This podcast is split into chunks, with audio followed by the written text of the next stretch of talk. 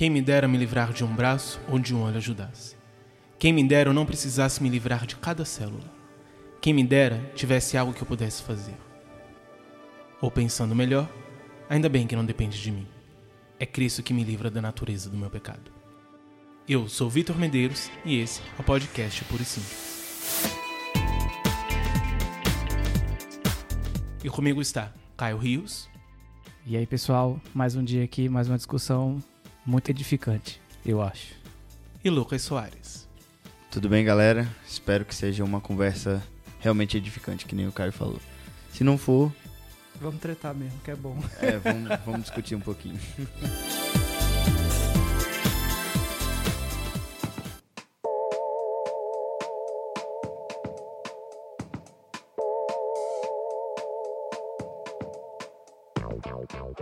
nosso último episódio, nós terminamos falando sobre pecado e levantando algumas questões sobre de que forma o cristão ele deve lidar com o pecado. Então, para abrirmos esse podcast sobre o tema, a minha pergunta é: vocês acham que a doutrina do pecado ela tem sido negligenciada? Depende. Pode ser essa a minha resposta? Pronto? Não, né? É... Depende.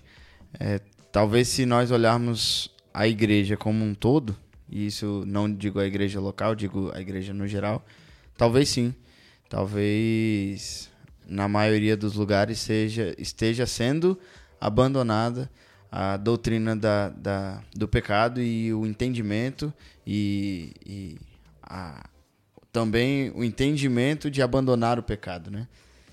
É, mas é claro que eu não estou generalizando e não estou falando que todas as igrejas abandonaram a doutrina do pecado e ninguém tem uma pregação real hoje em dia. é, depende da, da, da, da, sua igreja, depende de quem você tem visto no, no YouTube, digamos Meu assim. Deus. Meu Deus. tem, eu acho que tem crescido o número de pregadores que tem batido um pouco mais nessa tecla, mas o contrário também é verdade. Essa coisa, por exemplo, de do, do positivismo e, e, e tudo são flores tem crescido. Eu, particularmente, me interesso mais para aqueles que falam mais do pecado do que das flores. Ainda bem. Acaba entrando uma questão do que é exatamente uma doutrina de algo. Uhum. Então, acho que muitas vezes nós temos a igreja falando sobre pecado e até incentivando uma luta contra o pecado, mas não necessariamente tendo uma doutrina sobre o pecado. E que acaba levando em um problema que é, faz parte da nossa próxima pergunta, mas que nós temos uma divisão de pecados e lidamos com vários pecados de formas completamente distintas. Porque nós não temos necessariamente uma doutrina sobre o pecado. Nós não necessariamente temos um entendimento sobre o pecado. Existem várias coisas que nós entendemos que são pecado e para cada uma dessas coisas vamos tratar de uma forma e pensar de uma forma. Mas não necessariamente temos uma doutrina sobre isso. Nós não temos necessariamente um pensamento sobre o que é o pecado e como lidar com o pecado. Nós temos coisas que nós sabemos que são erradas e que nós precisamos de alguma forma lidar com isso. Mas não necessariamente entendemos o que é o pecado, tanto antes da conversão como depois da conversão e como lidar com ele tanto antes quanto depois. Um, um, elemento que falta demais na, nas pregações atuais é com relação à própria natureza pecaminosa. Então, assim, quando se fala pecado, acho que se na cabeça da pessoa, quando ouve a palavra pecado, pensa em, em alguns atos específicos, acho que é um, é um indício que está faltando um pouco mais essa doutrina de entender a natureza pecaminosa que todos nós estamos sujeitos e como ela, ela tem uma, uma influência é, é, no ímpio e também no cristão e com, qual deve ser a nossa relação com esse negócio aí. É importante demais a gente é, estudar com calma e, como digo, estudar no sentido da a igreja entender e a igreja saber como que a gente vai lidar com o pecado no sentido dos atos que a gente pratica pecaminosos, mas no sentido também da nossa natureza, da nossa carne que está o tempo todo é, é, nos levando a se afastar de Deus. É exatamente essa falta de, de entendimento em relação à doutrina do pecado que gera é, não só pessoas que é, admitiram o pecado, mas pessoas que entenderam é, que o que ela faz ou deixou de fazer ou algo do tipo é pecado e que não conseguem enxergar a esperança, né? É, uhum. é, é exatamente esse entendimento de que é, o foco não é esse, né? O foco não é você pecar ou não. O foco é que nem nós falamos no último podcast, é entendermos que esse é um processo é, até demorado na nossa vida. Então, é, essa falta de entendimento gera pessoas sem esperança ou pessoas que não entendem o que é pecado. O pecado não dói, não dói. Preciso cuidado com esse tal de pecado. Pecado não.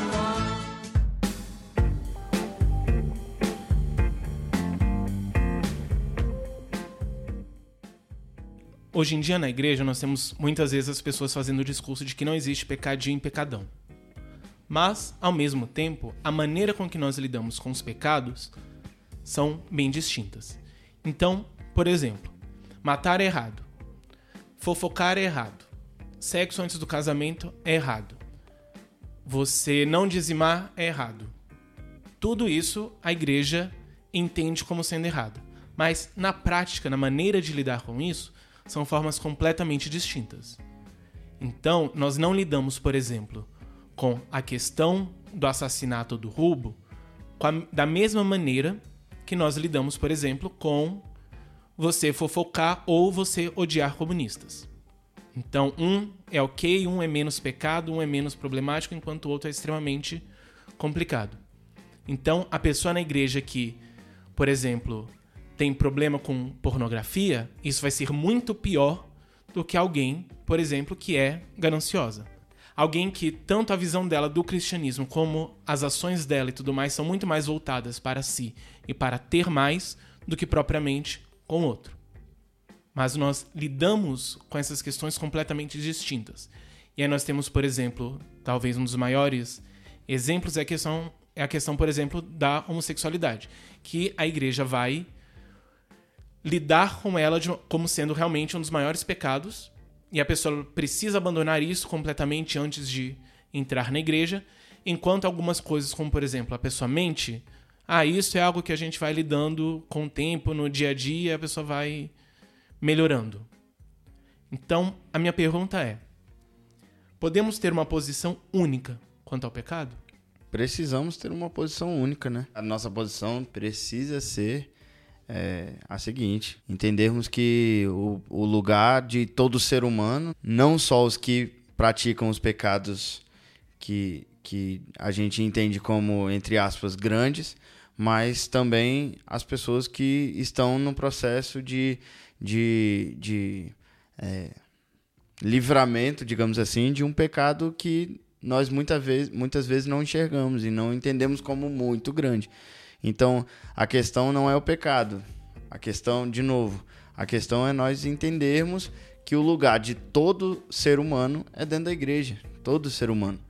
É, o, o, o cristão, hoje, dentro da igreja, precisa entender que não é porque o, o cara que trabalha comigo é, é homossexual que o lugar dele não é junto comigo. É, nós precisamos entender isso de uma forma concreta, digamos, é, de uma forma prática. É, abraçar as pessoas de uma forma real. E isso é muito fácil falar, é muito fácil falar aqui na teoria, aqui no podcast, de novo aqui no, na nossa zona de conforto. Mas precisamos colocar isso em prática. A pessoa, um, um, um digamos, um, um homossexual, nós, nós é, estamos até mais acostumados a, a receber, talvez. Mas um, um, uma pessoa trans entra dentro da igreja, qual será a nossa reação, né? Então isso é importante a gente entender. Entender que nós precisamos que ela esteja conosco, não lá do lado de fora esperando ser transformado para estar aqui, porque eu não estou transformado completamente. Eu, eu também estou no processo de limpeza, assim como ele estaria a partir do momento que ele aceitasse a Cristo. Então é, é, seria, de novo, uma hipocrisia sem tamanho é, não admitirmos uma pessoa ao nosso lado porque ela tem um pecado, digamos, mal é, mais mal visto dentro da igreja. O complicado dessa questão é porque, por um lado, isso mostra muito, digamos, uma forma muito mais cruel, eu diria, de lidar com determinados pecados do que com outros, e que nós precisamos de fato sermos críticos a isso. Crítico no sentido positivo, como nós trabalhamos no último podcast.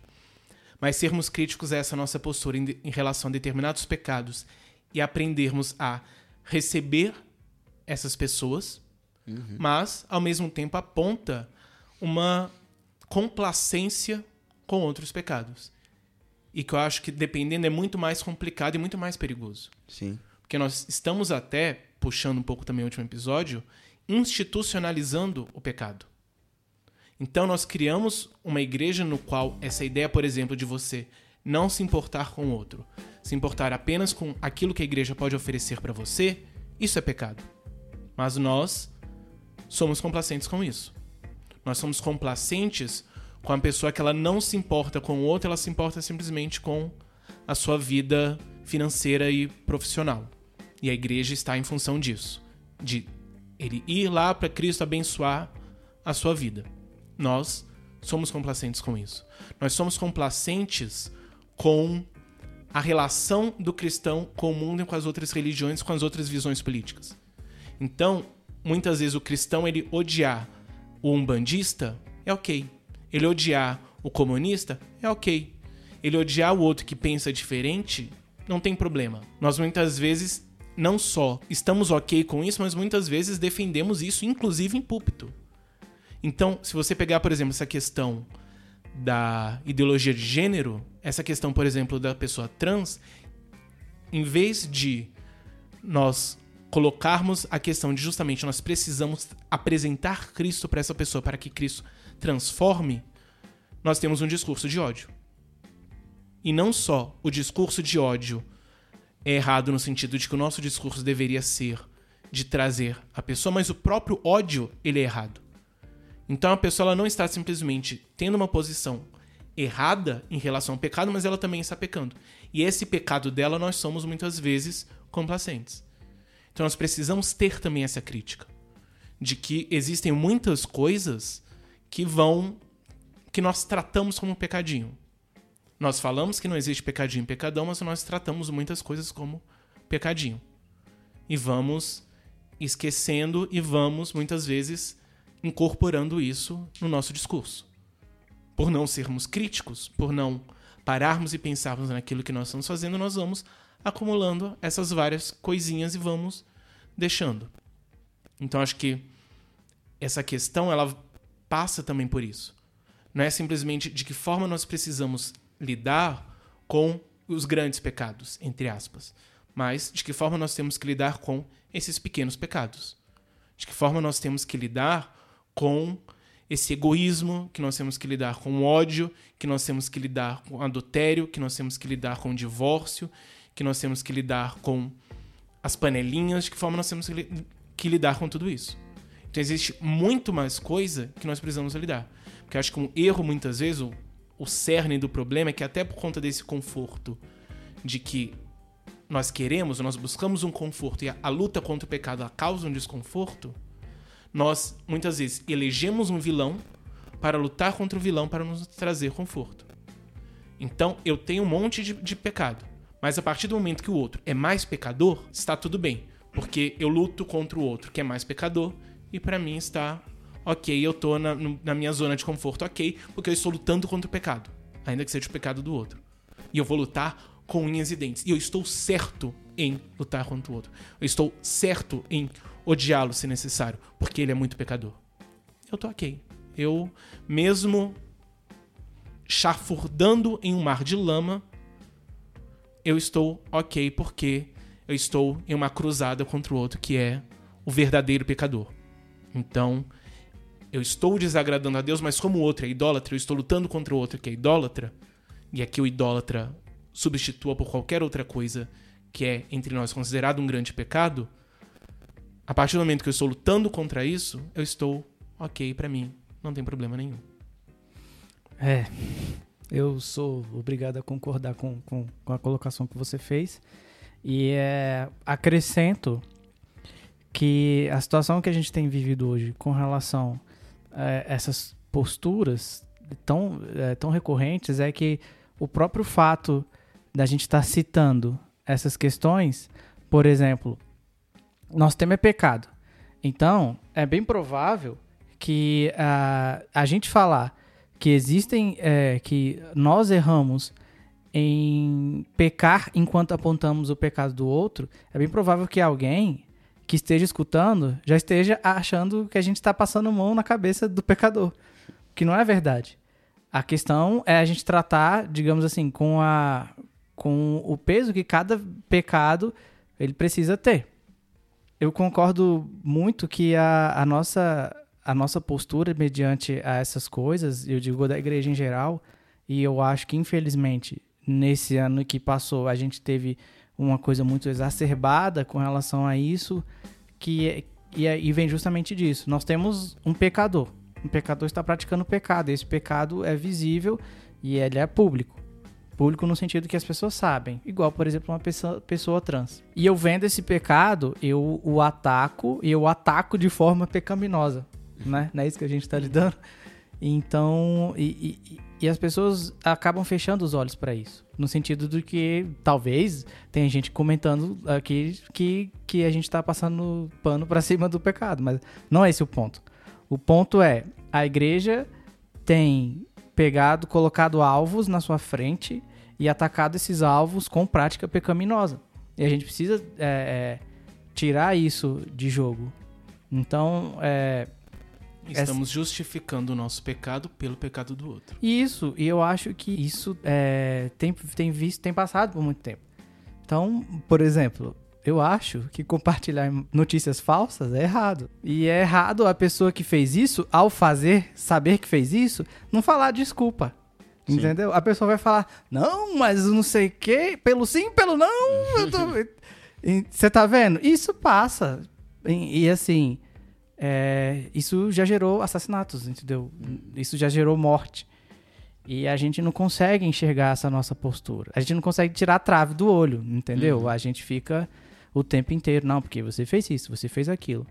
Então, eu entendo, por exemplo, a gente busca que as pessoas que têm uma prática pecaminosa, digamos assim, um determinado pecado, se sinta à vontade de confessar esse pecado e é importante frisar, não no sentido de ele se expor, mas no sentido de dele ser curado, dele ter um, um, um companheiro, ele ter uma, uma fonte é, para interceder junto. É esse o motivo.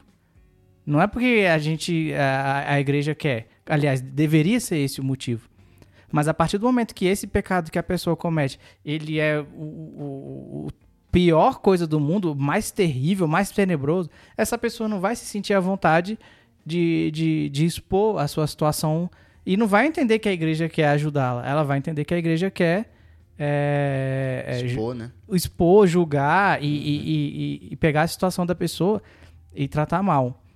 E o pior é quando a pessoa pensando isso está certa de que ela pensa que a igreja, na verdade, não quer ajudar, que é só julgar, expor e tudo mais. E de fato a igreja só quer julgar é, e expor. Que nem o Caio falou, é, é, deveria ser a nossa postura, né? Querer que Isso. ela fale pra ser curada. Essa devia ser a nossa postura. O, o que eu acho que falta em nós, um senso crítico, uma autoanálise no sentido da, das nossas posturas.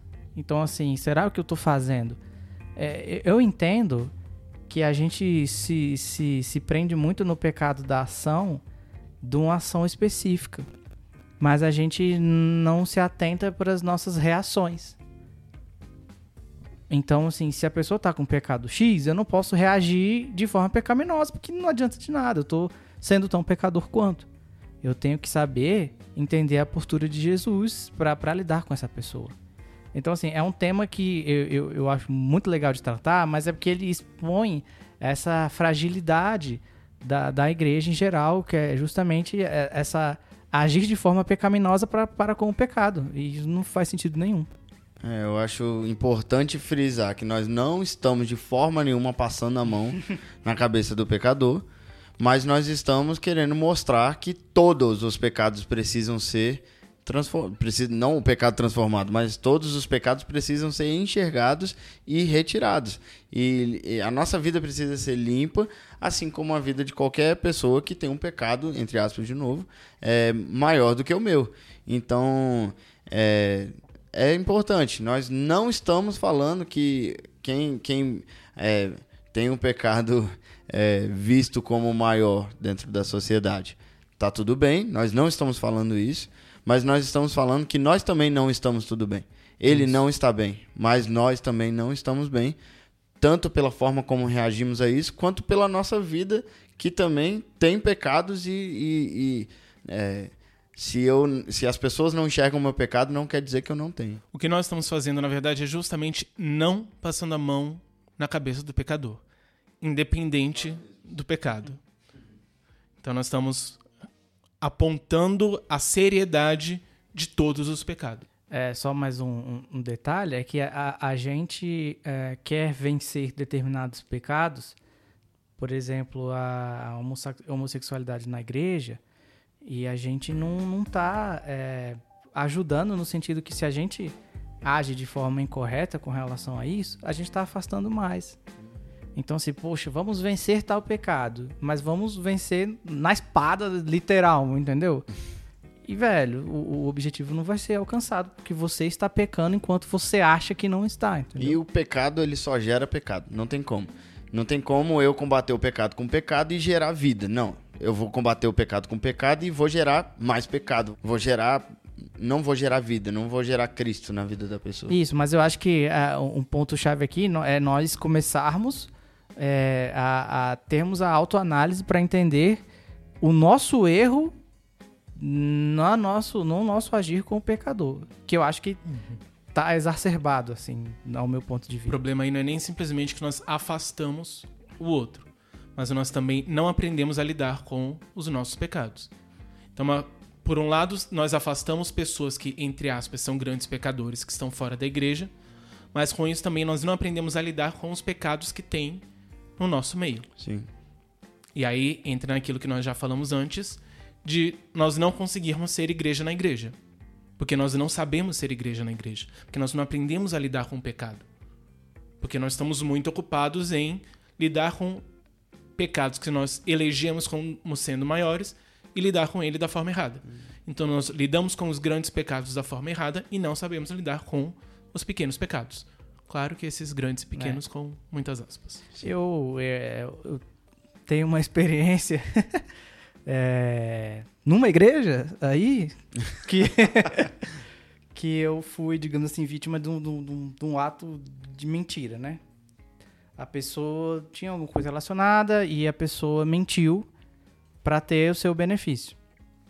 E aí eu fui atrás de, de alguém da liderança para na época, né, já tem um tempão, é, para para ver o que faz, porque atrapalha, né? A pessoa mentiu com tal relação, aí deu um desconforto e tal.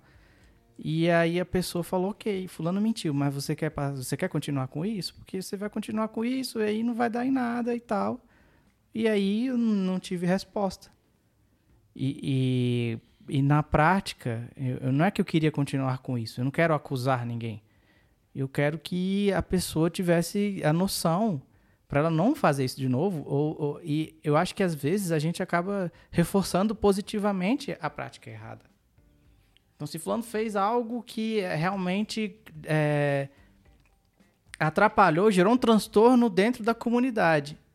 E aí a gente joga embaixo do pano, da, uhum. do tapete. E no final das contas deu certo, né, pra pessoa, assim. É, entre então, aspas, assim, claro, você, você que, que, que sofreu você, desculpa o termo, se lascou, e a pessoa que praticou o ato, nada aconteceu. Uhum. Então, assim, eu quero a punição da pessoa? Não, eu quero que esse negócio não aconteça de novo. A comunidade não quer que isso aconteça de novo. Então, assim, nós temos que mudar a forma que nós temos de pensar com relação às coisas.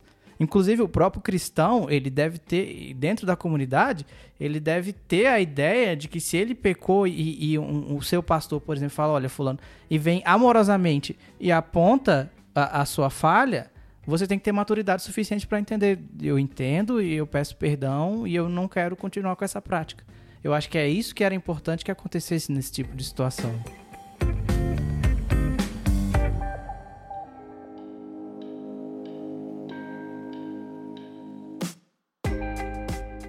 Pensando então dentro dessa questão de como lidar com o pecado, eu vou ler um texto e a partir dele nós vamos refletir um pouco.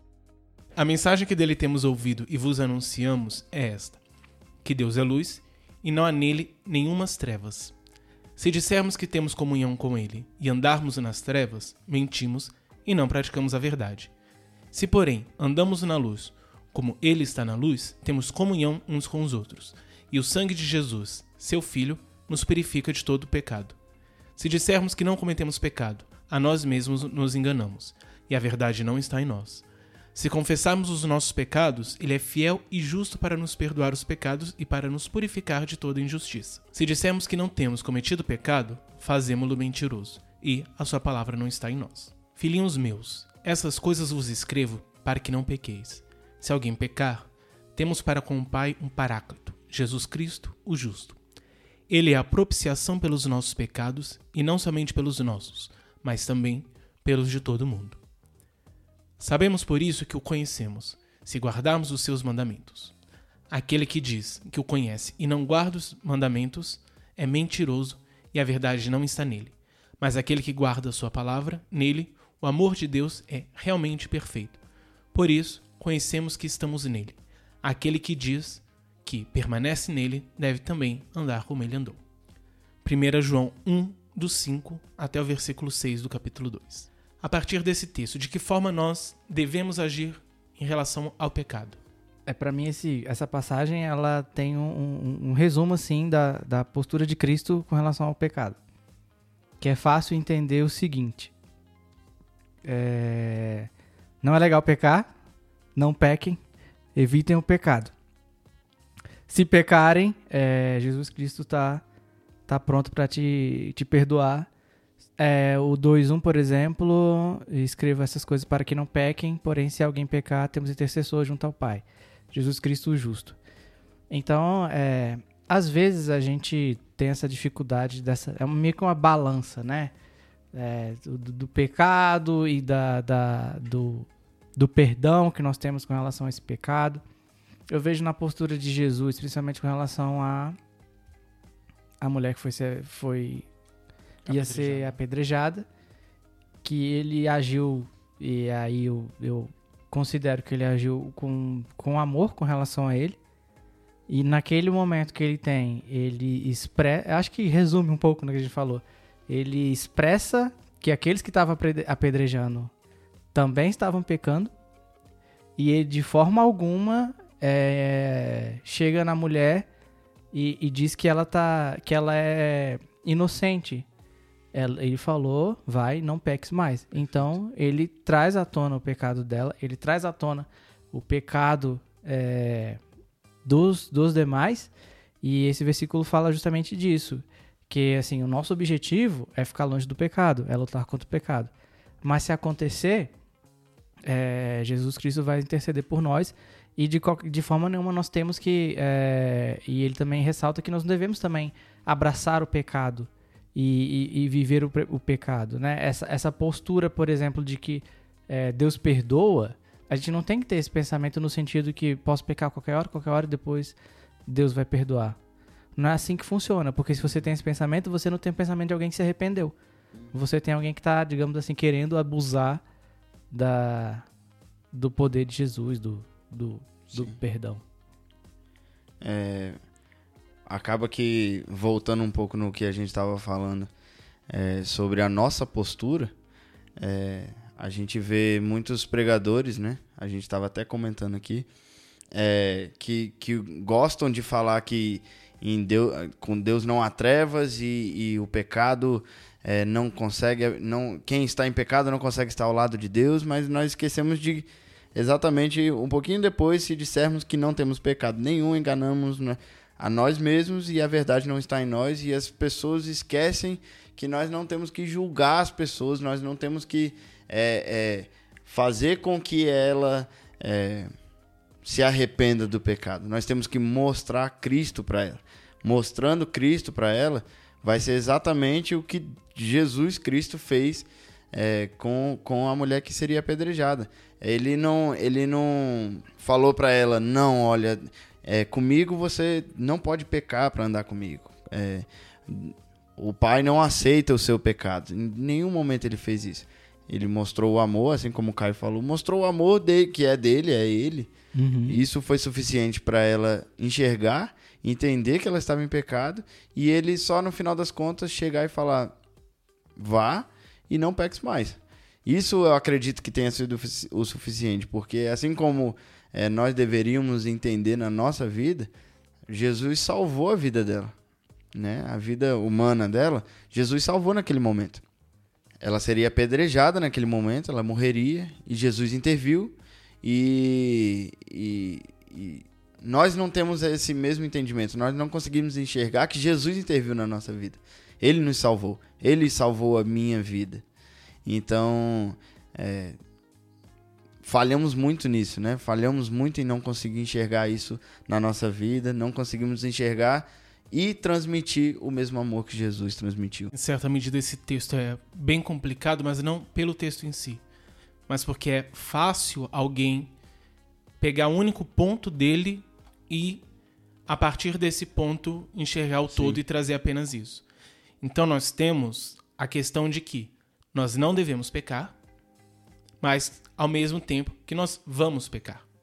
Uhum. O, o texto, inclusive, traz como fato a questão de que nós vamos pecar. E aí, muitas vezes, nós temos pessoas que vão se apegar a isso. Então, ah, eu tenho que lutar contra o pecado, mas vou continuar pecando. A própria Bíblia diz que, Tá tudo bem? que tá tudo bem, que isso vai acontecer, então não preciso de fato lutar contra. Sendo que não é isso que o texto diz. O texto diz justamente que nós devemos lutar contra o pecado. Contudo, ainda assim nós vamos pecar.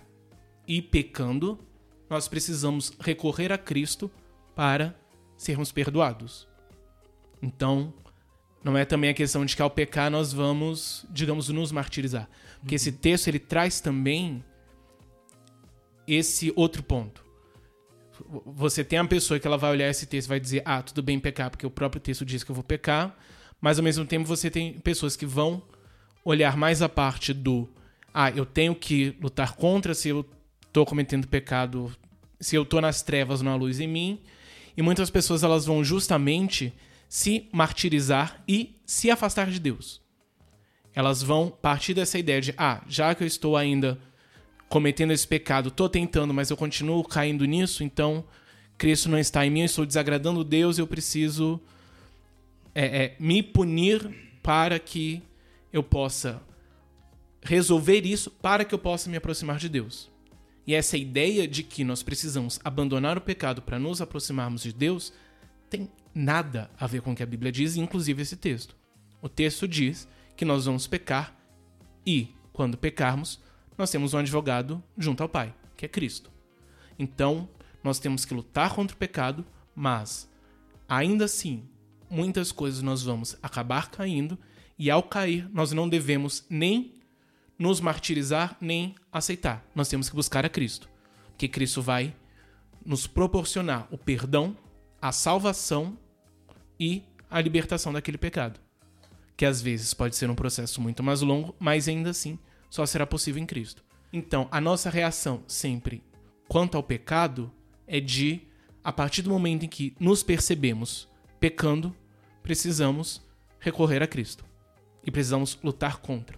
E falhando, precisamos continuar recorrendo a Cristo e continuar lutando contra. Se qualquer coisa, seja a culpa, o remorso, seja a aceitação, nos fizer parar de buscarmos a Cristo, nós estamos errando. Porque, de um modo geral, a função, inclusive, disso é nós sempre recorrermos a Cristo e sempre buscarmos a Cristo. Não é uma ideia de que a partir do momento que Cristo morreu por nós, nós abandonamos completamente o pecado, agora não precisamos mais de Cristo, porque nós já somos perfeitos. Não. Nós sempre vamos precisar de Cristo e sempre precisaremos recorrer a Cristo. Então, se tem alguma coisa que você está lutando contra, algum pecado que você está lutando contra, e ainda assim você cai, você não deve simplesmente se martirizar. Você deve buscar a Cristo. Seja digamos, individualmente em oração, seja também na comunidade, que é a questão que nós falamos antes de confessar uns aos outros e pedir ajuda uns aos outros. Então, tem pecado que nós não vamos conseguir sozinhos, nós precisamos da ajuda da igreja. Então, se nós estamos nessa luta, em vez de nos martirizarmos e cada vez mais nos afastarmos de Deus, nós precisamos buscar a Cristo. E mais ainda, não devemos aceitar o fato de que estamos cometendo tal pecado, porque, ok, porque a Bíblia diz que nós vamos sempre pecar, mas, ao contrário, nós precisamos sempre buscar a Cristo, independente da situação. É papel da igreja ser o grande encorajador da prática desses versículos. É, eu, eu, entendo que às vezes a gente tem essa, esse costume de falar que uma pessoa agiu com amor quando ela age pura e simplesmente passando a mão na sua cabeça e tadinho e tal. E não foi essa a postura de Jesus. Jesus agiu com amor, inclusive na parte que ele falou: olha, não peques mais. Sim. É uma expressão do amor de Deus, essa parte do, do que nós temos que se voltar a Cristo e não nos martirizarmos e entendemos o nosso papel. É, e, aí eu acho que aquela postura que a gente falou, que a igreja às vezes não enxerga o seu próprio pecado, pode ser um grande. É, é, um, uma coisa que vai dificultar. Então a gente tem quem estava errado, quem ia ser apedrejado estava errado, estava em pecado, e quem estava apedrejando também, porque estava encobrindo nossos pecados. A nossa postura atual deve ser identificar os nossos pecados atuais, esses pecados escondidos, esses do ódio, esses da, da essas pedras, né? Nós temos que identificar as pedras uhum. que nós estamos na mão, jogá-las fora e, e irmos em direção a Cristo, recorremos a Cristo, como você falou. E eu acho que talvez seja o mais difícil do que o transexual lá, que todo mundo já sabe o seu pecado. Essa sua última fala me lembra uma questão também, que é não só o como lidarmos com o nosso pecado, mas com o pecado do outro nesses sentidos. Uhum. Então, muitas vezes nós temos na igreja o discurso de não julgar. Mas nós não entendemos que esse não julgar não é no sentido de fingir que está tudo bem do outro estar tá cometendo pecado. É no sentido de, digamos, de antemão condenar o outro pelo pecado que ele está cometendo. E o texto de Cristo sobre a trave fala justamente sobre isso. Porque Cristo não fala nesse texto de, ah, já que você está com a trave e o outro está com cisco, deixa o cisco no olho do outro e fica com a sua trave porque não tem como julgar e está tudo bem. Não, ele diz o quê? Tira a trave do seu olho e vai socorrer o irmão que está com cisco. Então nós temos que ter isso em mente. Nós precisamos também, enquanto corpo, muitas vezes, apontar o erro do outro. Mas não no sentido de simplesmente condenar o outro porque o outro é pecador. Mas no sentido de ajudar o outro. Então você está cometendo tal pecado, e estou percebendo que você está fazendo isso. Pode ser, às vezes, que você não saiba que isso é pecado, que entra nessa, nessas categorias que nós falamos de pecadinhos que muitas uhum. vezes são invisibilizados ou institucionalizados. Então muitas vezes você não sabe que aquilo que você está fazendo é pecado, ou então você sabe, mas você está lutando e você não consegue vencer. Então eu percebo isso e a partir disso eu estendo a mão para te ajudar. Então nós precisamos também disso. Nós precisamos olhar para o outro e perceber aquilo que eu posso ajudar. Mas sem entrar nessa questão da hipocrisia, mas ao mesmo tempo que isso te limite. Então, uhum. ah, pelo fato de eu também ter vários problemas, também lutar com X, Y, eu não vou ajudar o outro. Às vezes, inclusive, os dois vão estar lutando contra o mesmo pecado, mas os dois vão precisar se ajudar. Sim. Então, ao mesmo é entender que nós não devemos também fazer disso uma desculpa para ficar no nosso conforto, que é aquela questão do conforto que nós estamos sempre falando. Então, é confortável para mim eu usar esse discurso. Ah, não, como eu tenho a trave, então vou. Sim. Eu fico aqui com a minha trave, o irmão fica com o cisco dele. Não. Eu, inclusive, ao ver o irmão cometendo um pecado, eu preciso me santificar mais ainda para poder ajudá-lo a lutar contra esse pecado. E, inclusive, é um dos grandes motivos, eu acredito, para termos pessoas que é, não enxergam o pecado que elas estão vivendo, porque é, virou um discurso muito bonito de não podemos julgar, não podemos julgar, não podemos julgar. Realmente não podemos julgar, é, como você disse. Não podemos julgar, não podemos condenar, mas precisamos sim apontar e ajudar as pessoas. Então, assim, é, é exatamente essa falta de entendimento que gerou muitas pessoas que não conseguem enxergar o, o, o, pecado, mesmo estando dentro da igreja, mesmo tendo líderes, mesmo, mesmo tendo pessoas ao lado que poderiam ajudá-la. É, não, não virou talvez uma modinha você falar que é falta de amor você apontar o erro do outro e, e, e, e virou modinha também você ficar dentro da igreja com pessoas que poderiam te ajudar e não ser ajudado. Não, e, e, essa é a maior falta de amor, é você ter alguém ao seu lado que precisa da sua ajuda e você não ajudar. Mesmo que isso seja, como o Caio falou, é, apontando o erro, falando não peques, não peques mais, porque é, Jesus ele foi é, perfeito, ele amou e apontou o erro. Então é isso aí. E acaba virando uma complacência mútua. Então, Perfeito. eu não aponto o seu pecado, que você também não aponta o meu, e a gente estamos. Vivemos em paz, É. entre aspas. Paz conosco, entre aspas, no sentido de que não me causa incômodo, não te causa incômodo, tá tudo bem. Estamos ok, sendo que na verdade não, estamos completamente. Essa questão do, do apontar, eu, eu, eu acho que eu já falei muito com relação a isso. É, eu acho até que apontar é uma palavra, uma palavra forte. Porque isso não é uma coisa que necessariamente vem, tem, tem que ser acusatória. Ela pode ser mais explanatória. Então, eu tenho experiências de ter uma certa amizade e, e aí entra num ponto que é assim, temos pessoas que, que, que pecam e têm vergonha do seu pecado e querem, querem, já têm noção do quanto isso atrapalha e querem mudar. E tem pessoas que celebram o próprio pecado dentro, mesmo dentro da igreja e tal. Então já tive amizade de- da pessoa que ce- celebrava o próprio pecado. E eu o tempo inteiro que eu fiz isso, que eu fiz aquilo tal. E eu não. e eu falhei, estamos falando de pecado, estou confessando um pecado. Eu falhei no sentido de que eu não cheguei no momento e falei, pessoa, você sabe que isso não tá certo. Você sabe que não é. Jesus não quer isso pra você. Você sabe que você vai atrapalhar a sua vida. Porque eu não queria causar conflito na, na minha amizade. E sendo que seria, é, digamos assim, era mais fácil, mais fácil não.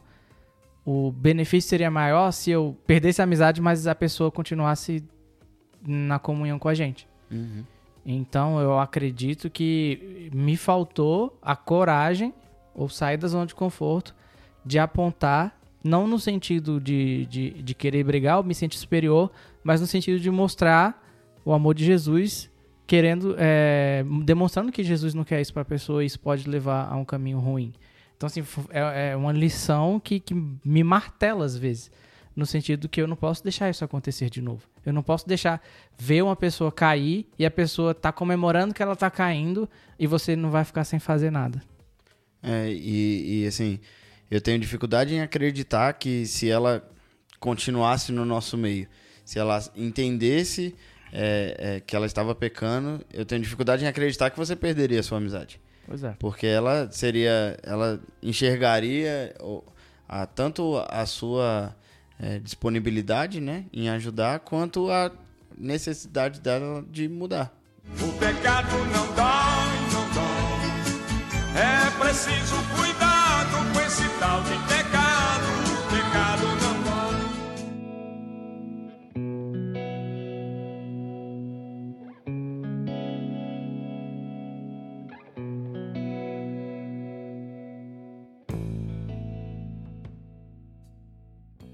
Pensando ainda dentro do texto, o próprio texto vai colocar aqui, ainda que aqueles que são de Cristo, são da luz, eles não praticam as obras das trevas, ainda assim o texto diz que nós vamos pecar. Como que nós podemos, tendo Cristo morrido por nós, ainda assim pecar? A gente tem que entender que a. Por mais que é, Cristo nos livrou do, né, do, do peso do pecado, da condenação do pecado, a nossa natureza ainda é pecaminosa. Então a gente, até a vinda de Cristo, a gente vai ter que batalhar contra a nossa carne. Então, é, o fato de Cristo ter nos salvado não significa que, que automaticamente nós vamos estar profundamente é, fora do, da força do pecado. Nós temos que em constante busca por santificação, estar em constante é, busca para é, nos posicionarmos contra o pecado, porque a nossa carne vai vai batalhar para que a gente ceda. E é uma coisa que a gente não pode negar a existência da natureza pecaminosa. E a palavra de Deus ela é clara. Às vezes parece meio paradoxal, porque é, o versículo fala que nós vamos pecar. Então você fala, olha, você vai pecar. Mas ao mesmo tempo ela não está falando que, que é pra gente, como já foi dito muitas vezes hoje, não é pra gente aceitar isso como natural e, e, e carregar a vida desse jeito. Nós eventualmente vamos pecar, isso vai ter fim um dia, mas em todo momento a gente tem que batalhar contra essa natureza pecaminosa e que é, é isso vai encerrar um dia. Então, é, infelizmente, nós ainda pecamos, mesmo salvos, e de forma nenhuma temos que aceitar isso como é, é, normal, no sentido que deixemos que o pecado aconteça. Não, nós temos que batalhar o tempo inteiro para que não venha acontecer. Ele eventualmente vai acontecer e você tem que estar preparado é, para vencer mais essa batalha. Eu acho que é o dilema de todo cristão. Parte da questão, diria, é entendermos que a partir do momento que Cristo morreu por nós e nós aceitamos o sacrifício de Cristo, nós nascemos de novo e ganhamos uma nova natureza. E essa natureza ela vai lutar contra o pecado. Uhum. Então, ainda que nós vivamos em uma constante batalha, essa batalha ela só é possível por conta do sacrifício de Cristo. Porque senão não teríamos essa batalha. Era só derrota. era só derrota. Era só viver o pecado, pronto, acabou e nada mais. Sendo que não, a partir do momento que Cristo morre por nós, nos possibilita estarmos nessa batalha e principalmente uma batalha dependente dele. Uhum. Então nós vamos sempre estar dependentes de Cristo nesse processo que foi possibilitado por conta dele. Então nós pecamos não porque o sacrifício de Cristo não foi totalmente eficaz, mas que em certa medida está em processo uhum. e esse processo ele vai atestar, ele vai mostrar, evidenciar essa eficácia. Então, ele foi eficaz, nós já passamos da morte para a vida, e nesse processo que não concluiu, não por porque Deus não foi totalmente eficaz na sua obra, mas porque ele decidiu que haveria um processo nisso, um processo que testifica e glorifica a Deus, então nós estamos nesse processo. Então nós ainda pecamos porque Deus permitiu e decidiu e possibilitou que essa luta acontecesse. Mas que nos leva cada vez mais próximos de Cristo. Para que nós não, entre aspas, estejamos tão santos que não precisamos mais de Deus. Não. Hum. Nós estamos sempre precisando de Deus e cada vez mais percebemos o quão dependentes de Deus somos. Porque cada vez mais nós vamos lutar mais contra o pecado e nós vamos vencer um pecado e nós vamos ver outros 10 que não estávamos enxergando. E vamos lutar contra isso e vamos cada vez mais nos aproximar mais e mais e mais de Deus e mais e mais e mais dar testemunho de Cristo para a glória dele. É, isso é um motivo muito bom para a gente não desistir e a gente ter a esperança de que nós temos esperança, né? É, muitas pessoas, que nem a gente já falou em alguns, alguns episódios e até nesse, desistem por não enxergar esperança, né? Eu vou pecar de qualquer jeito, então tá tudo bem, e, e ou eu não vou conseguir é, chegar à perfeição, então eu não consigo estar aqui. E, e é exatamente isso aí que, que, que é, vai ao encontro dessa. vai contra esse, esse pensamento. É o entendimento de que nós estamos realmente num processo que foi determinado por Deus. É, não é um processo que eu estou passando porque eu sou alguma coisa ou não sou outra. Deus determinou esse processo e Ele determinou isso para minha vida, para a vida de todos nós. E se eu estou nesse processo, eu estou simplesmente vivendo o natural, simplesmente vivendo o que Deus escolheu para mim. Então, é, uma palavra rápida para quem talvez esteja vivendo isso na vida dela. Não desista, sabe? É, o pecado ele não te domina e o pecado ele não, não está sobre você e não vai te prender. É, há esperança para você, há esperança para quem já perdeu a esperança. E essa esperança é o entendimento de Cristo, o entendimento que Cristo morreu por nós e nos salvou. Eu, eu faço parte desse processo exatamente porque o sacrifício dele foi totalmente, 100%, completamente eficaz, né? Que foi o que você falou. Então, não perca a esperança. Renove sempre as suas esperanças, exatamente no momento em que você pecar e que você enxergar o seu erro, lembre que há esperança em Cristo.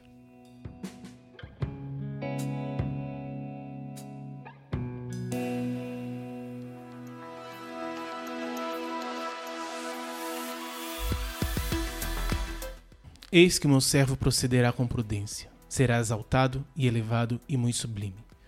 Como muitos pasmam à vista dele, tão desfigurado estava o seu aspecto que não era o de um homem, e a sua figura não era dos filhos dos homens. Assim, borrifará muitas nações. Por causa dele, reis taparão a boca, pois verão aquilo que não lhes havia sido anunciado e entenderão aquilo que não tinham ouvido. Quem creu na nossa mensagem? A quem foi revelado o braço de Jeová? Crescia diante dele como um servo e como raiz que sai de uma terra seca. Ele não tinha beleza nem formosura. Quando olhávamos para ele, não mostrava beleza, para que nele tivéssemos prazer. Era desprezado e rejeitado dos homens, um varão de dores e, e que tinha experiência de enfermidades. Comum de que os homens escondiam o rosto. Era ele desprezado e dele não fazíamos caso. Verdadeiramente, foi ele quem tomou sobre si as nossas enfermidades e carregou com as nossas dores. E nós reputávamos como aflito, ferido de Deus e oprimido. Mas ele foi ferido por causa das nossas transgressões, esmagado por causa das nossas iniquidades. O castigo que nos devia trazer a paz caiu sobre ele, e pelas suas pisaduras fomos sarados. Todos nós temos andado desgarrados como ovelhas temos-nos desviado cada um para o seu caminho, e Jeová fez cair sobre ele a iniquidade de todos nós. Ele foi oprimido, contudo, humilhou-se a si mesmo e não abriu a boca. Como cordeiro que é levado ao matadouro e como ovelha que é muda diante dos que a tosquiam, assim não abriu ele a boca. Pela opressão e pelo juízo foi ele arrebatado. E, quanto às suas gerações, quem considerou que ele foi cortado da terra dos viventes? Por causa da transgressão do meu povo, foi ele ferido. Deram-lhe a sepultura com os ímpios, e, com o rico, esteve na sua morte. Ainda que ele não tinha cometido violência, nem havia dolo na sua boca. Todavia, foi do agrado de Jeová esmagá-lo. Deu-lhe enfermidades. Quando a sua alma fizer uma oferta pelo pecado, ele verá a sua semente. Prolongará os seus dias, e na sua mão será próspera a boa vontade de Jeová. Ele verá o fruto do trabalho de sua alma e ficará satisfeito. Pelo seu conhecimento, o meu servo justo justificará a muitos, e as iniquidades deles ele as tomará sobre si. Por isso lhe darei sua parte com os grandes, e com os fortes ele partilhará os despojos.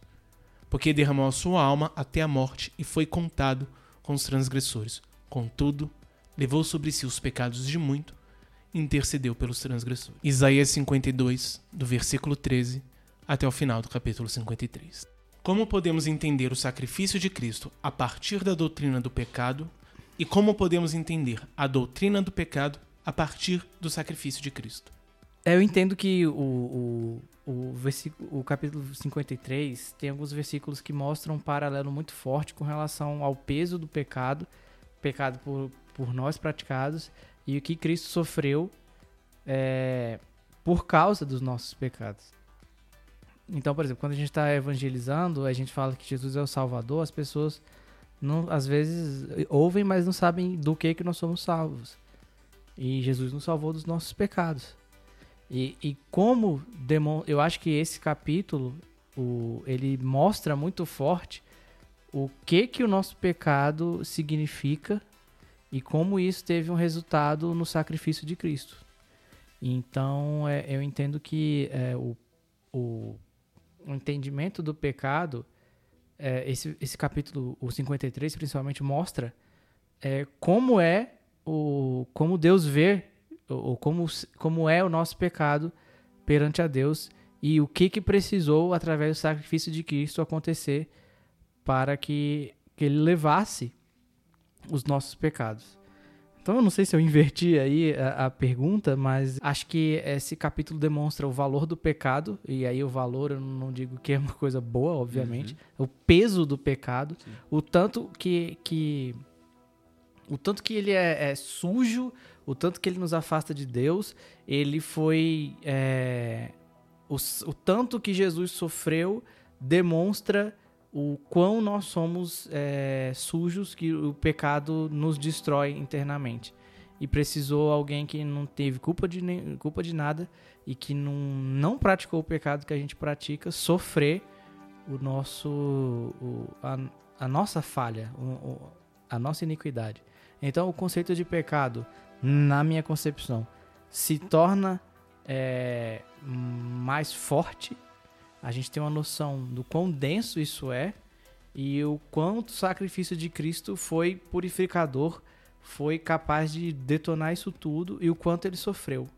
Eu acho que isso é, me, me chama muito a atenção nesse capítulo. É, de fato, esse capítulo mostra muito o peso do pecado e como é algo tão terrível que foi necessário que Deus morresse para nos salvar. Uhum. Não é simplesmente um erro que Deus vai dizer, ah, tudo bem, não tem problema nenhum. Não. Foi necessário realmente o sacrifício de um justo. E o único justo é Cristo. E, na verdade, não existe justo que pudesse morrer. Então, Deus se fez homem para que pudesse morrer pelo nosso pecado. Então, só mostra a seriedade e a gravidade. E aí, fecha bem aquilo que nós colocamos no início, que é a questão de que nós não estamos aqui para passar a mão na cabeça do pecador. Pelo contrário, esse texto mostra a seriedade e a gravidade do pecado, que nós precisamos sempre lutar contra isso, para que nós possamos realmente estar diante de Deus santos e santificados. Mas essa é uma questão muito mais complexa que nós vamos abordar um pouco mais no próximo episódio. Muito obrigado por você que ouviu até aqui.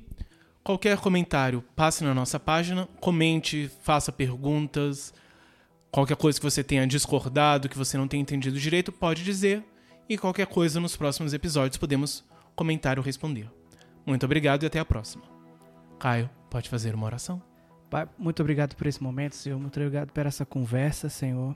Clamamos o Teu nome nas nossas vidas, clamamos o Teu sangue, Senhor não somente a mim e meus colegas, mas todos aqueles que estão nos ouvindo, Pai. Nesse momento, Senhor, nós entregamos a nossa vida mais uma vez para que o Senhor venha tratar, para que o Senhor venha é, é, nos mostrar, Senhor, principalmente onde nós temos pecado, onde nós temos falhado, Senhor. Senhor, mostra-nos as pedras que nós temos na mão para atacar o pecado dos outros e nos faz atirar longe e admitir que também somos pecadores, Senhor. Cura no Senhor da nossa, do nosso ódio, cura no Senhor da nossa, do nosso pecado que, que nós cometemos quando mostramos, queremos mostrar o pecado do, do outro como superior ao nosso, Pai. Limpa-nos profundamente, Senhor, nos mostra onde devemos agir, Senhor. Lava-nos com teu sangue, Senhor, nos perdoa das nossas iniquidades, Pai. Porque teu filho sofreu coisas terríveis, Senhor, que nós merecíamos, Senhor. Nós agradecemos pelo sacrifício de Cristo, Senhor, e clamamos nesse momento, Senhor, para que o Senhor venha nos fazer diferente, Senhor. Nos fazer diferente na busca e na, na busca pela tua presença e na luta contra o pecado, Senhor. Que nós possamos, Senhor, é, saber abrir o nosso coração e saber enfrentá-lo, Senhor, e buscar e recorrer ao Senhor como nosso advogado que está pronto a nos perdoar, Senhor. Perdoa os nossos pecados, Senhor. Limpa a nossa vida, Senhor, e nos deixa, nos muda, Senhor, e nos molda para que nós possamos cada vez mais sermos cristãos verdadeiros, Senhor, e entendamos o nosso papel e possamos fugir da hipocrisia e praticar a verdade, Senhor. É o que eu te peço em nome de Jesus. Amém.